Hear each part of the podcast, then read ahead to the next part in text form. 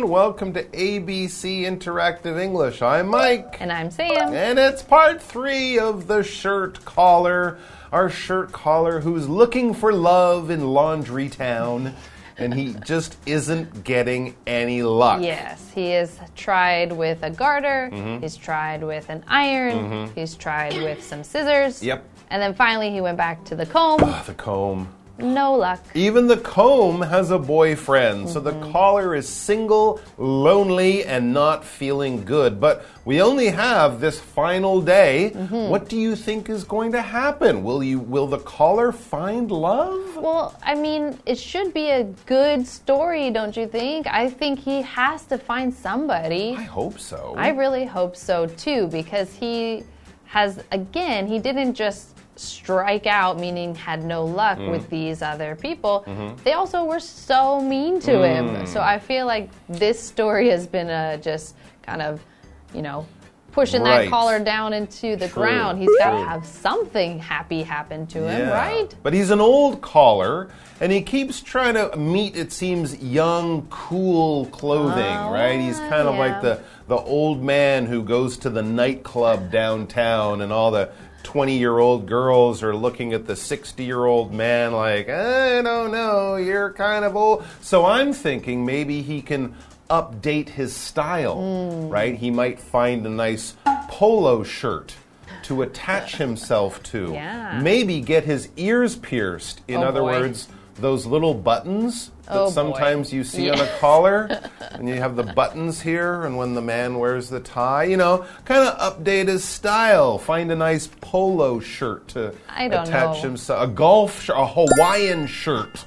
You know, something cool and hip like the I kids are wearing. That the these younger clothing might see right through It's that true. and think, nope, that's still somebody I don't If want. he- if he- Maybe he'll find an older, like old hat or old Oh, I see. scarf to go marry. On, yeah, okay. Go where the older clothes Yeah. are and meet someone Yeah. more like. Because really, the kids today they wear you know basketball shirts Mm. with no collars Mm-hmm. or t-shirts. We don't really wear collars much, do we? All right. Well, let's find out what happens. We'll stop guessing. Let's start reading. We're gonna find out right now.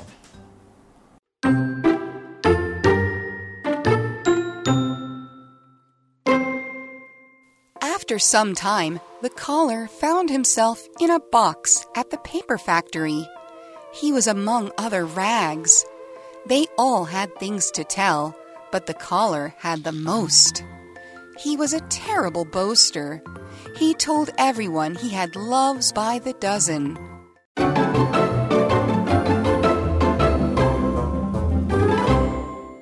Okay, so let's go ahead and look at part three. This is the shirt collar part three, day three. We are finally going to see what is going to happen to this collar. Will he find somebody to marry or will something else totally different happen to him? Absolutely. know. Mm-hmm. He's still looking for true love, true romance. So, where is he looking now? It says, after some time, the collar found himself in a box at the paper factory. This Whoa. doesn't sound like a cool nightclub or a great No. party.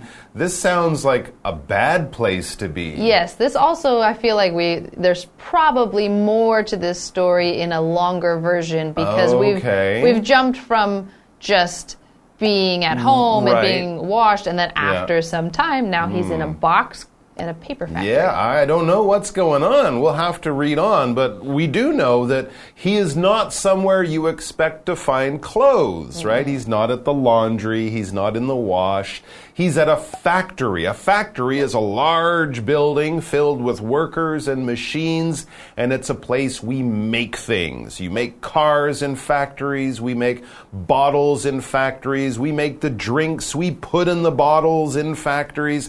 Pretty much anything that isn't grown on a farm or made by someone at home with their hands is made in a factory. That's why we have so many things in the stores and why things are really not too expensive because things are made in huge numbers in factories all over the world. And that's the stuff we generally buy at the store. It comes from a factory somewhere. Yes, and so now he is at a paper Paper. So they're making huge amounts of paper for Mm-hmm. books, newspapers.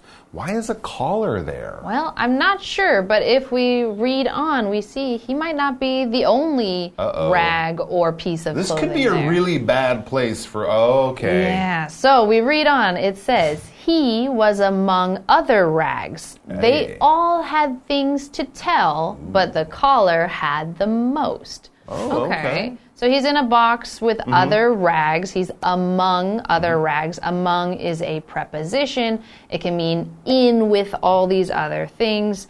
Um, so when we maybe we want to say that this item is in a group with all of these, and we don't necessarily want to say he's in between uh, or next to. We just say among. So they're all kind of mixed together.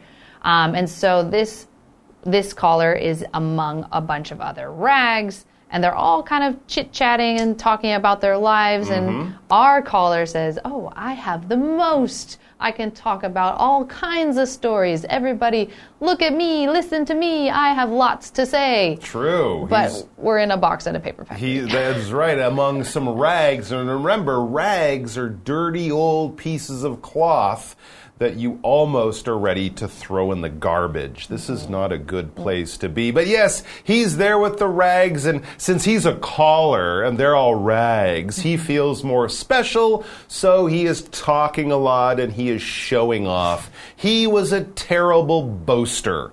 If you're a boaster, you're a show off. I'm so great. I'm so special. I'm so wonderful. I'm so much better than you guys because blah, blah, blah. A lot of it might not really be true. He told everyone he had loves by the dozen. Yes, mm. he's showing off and he's saying things that aren't really true. Yes. What a boaster. Yes, and so we had that word boaster, which is a noun talking about a person who is boasting. Boasting is the verb.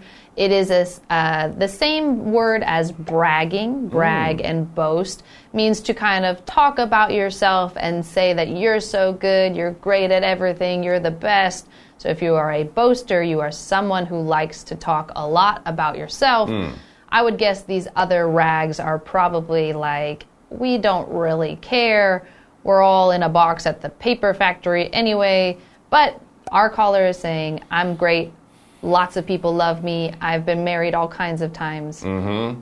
I have girlfriends all around the living room or wherever. closet. That's right. He's saying basically he's a very cool, sexy guy, and all the girls like to be with him. Of course, none of that's true. Let's find out what happens after the break. It's not going to be good.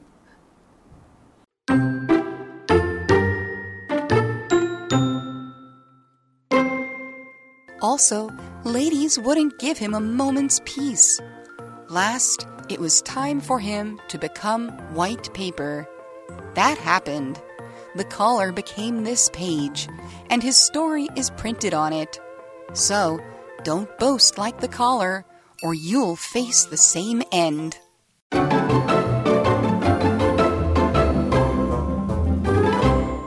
All right, so the collar is boasting to all of the other rags about how cool he is and how all the ladies love him. Yes. But it's not true. No, But but, he- he, he's going to try to make them believe it's, true. It's true. Yeah, he's still going. Yeah, and so he continues on with his boasting, with his bragging, and he says, also, ladies wouldn't give him a moment's peace.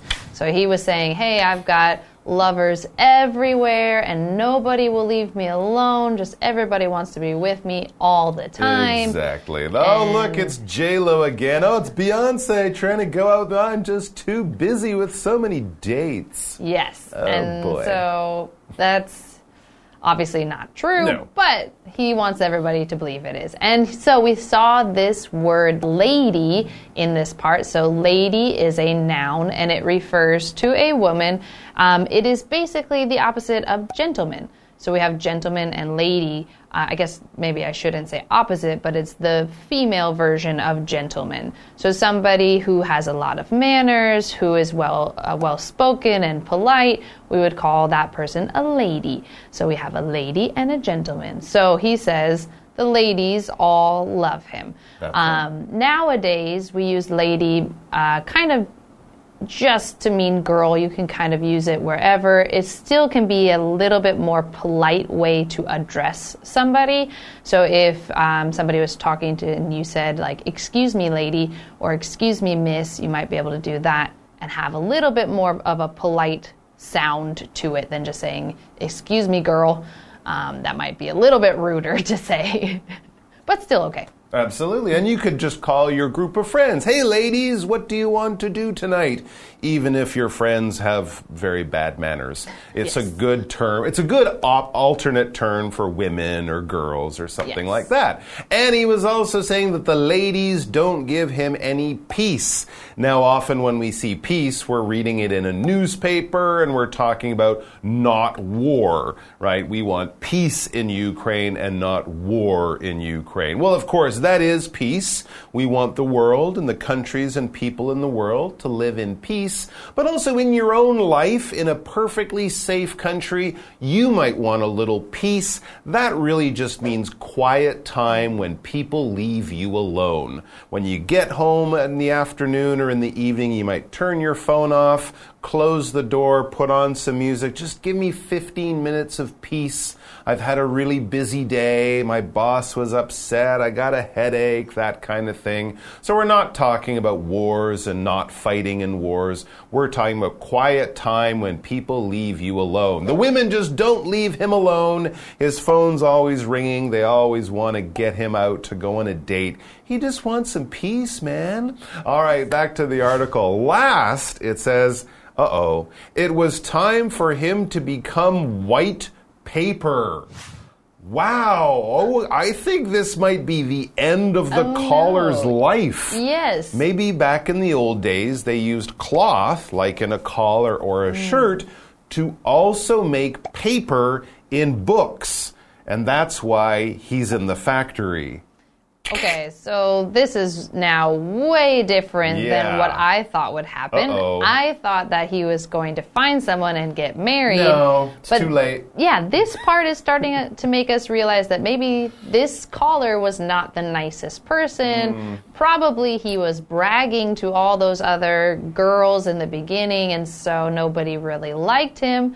And now he's going to get turned into paper. And so we read that happened, meaning he got turned He into paper. turned into paper. that Oh my- whole process of turning the collar and the other rags into paper that happened. Oh. The collar became this page, and his story is printed on it. Wow, that's the collar Yes. in our magazines or in our books?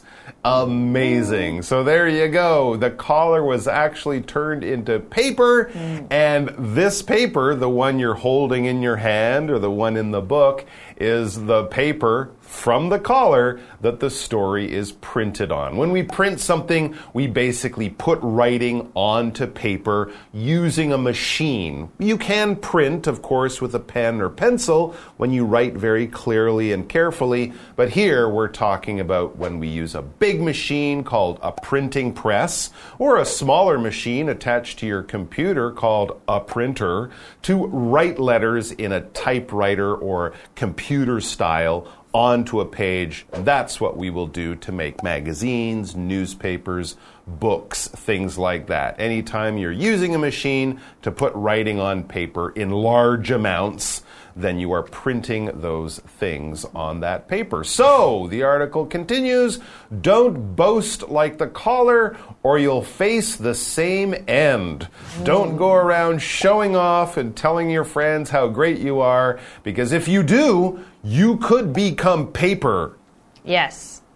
Maybe not really, but you might not have a good life if you're boasting to everybody. True, that's so true. we true. saw this last word, face, which is a Hmm. verb, and here it says to face uh, the same end. Ah. That means to meet or to to run into or to have the same uh, end. So you.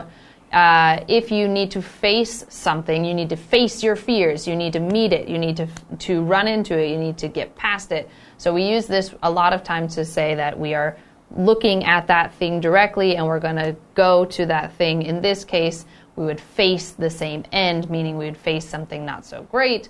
but we can also use this to say face your fears or um, you need to face danger and, and you know, have courage. Face like your that. problems, Yes. face your enemy, and don't run away or hide from them. This will happen. This will come along in your life. And in his case, he's facing a terrible fate the fate of becoming paper.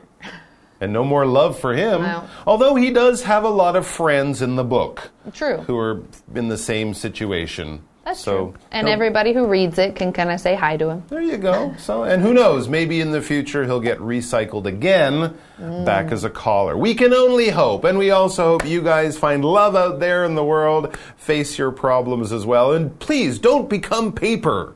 You're much too nice people to become paper. Take care, everyone. We'll see you back here soon. Until then, bye bye. Bye.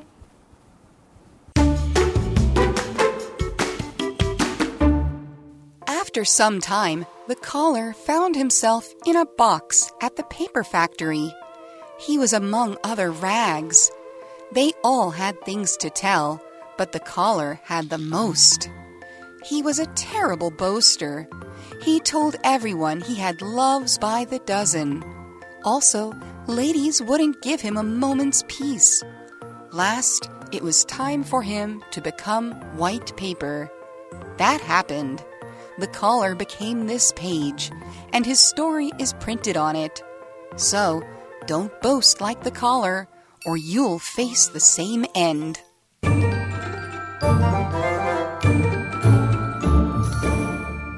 Hello, I'm Tina。我们来看这一课的重点单字。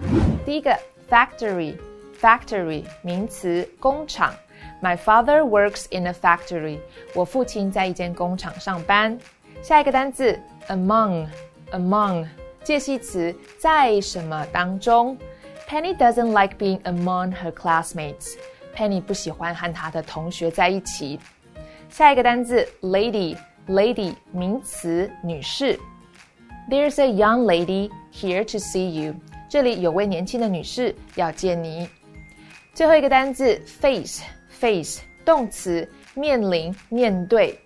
Nina is facing the biggest challenge of her career。Nina 正面临着她职业生涯中最大的挑战。Challenge 指的就是挑战。接着我们来看重点文法。第一个，by the dozen，大量的、很多的，这是一个副词片语。dozen 指的是许多。我们来看看这个例句：The bakery sells bagels by the dozen every morning。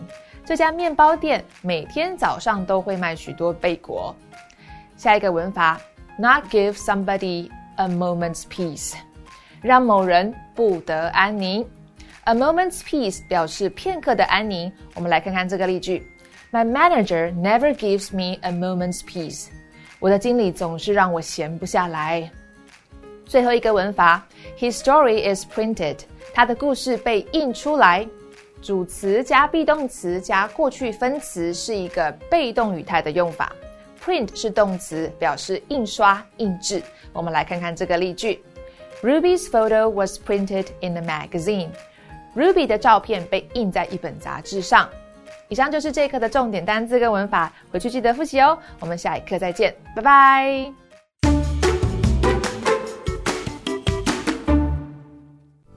Rainbow Grandpa, Mr. Yongfu Huang, was born in Taishan County, Guangdong Province in 1924. He fought in the Second Sino Japanese War and returned to Taiwan after being shot during combat. Afterward, about 30 years ago, Mr. Huang bought a house in Rainbow Village. In 2010, Mr. Huang learned that the village was going to be destroyed, which caused him to start painting the houses in the village. When talking about his artwork, Rainbow Grandpa said, Everyone says that I have great handwriting and that I draw nice pictures. But my father was the true artist. When I was a child, my father would teach me how to write and draw on holidays. Smiling animals and famous local people often show up in Mr. Huang's paintings. Rainbow Grandpa's personality in paintings show visitors how important it is to keep childlike innocence.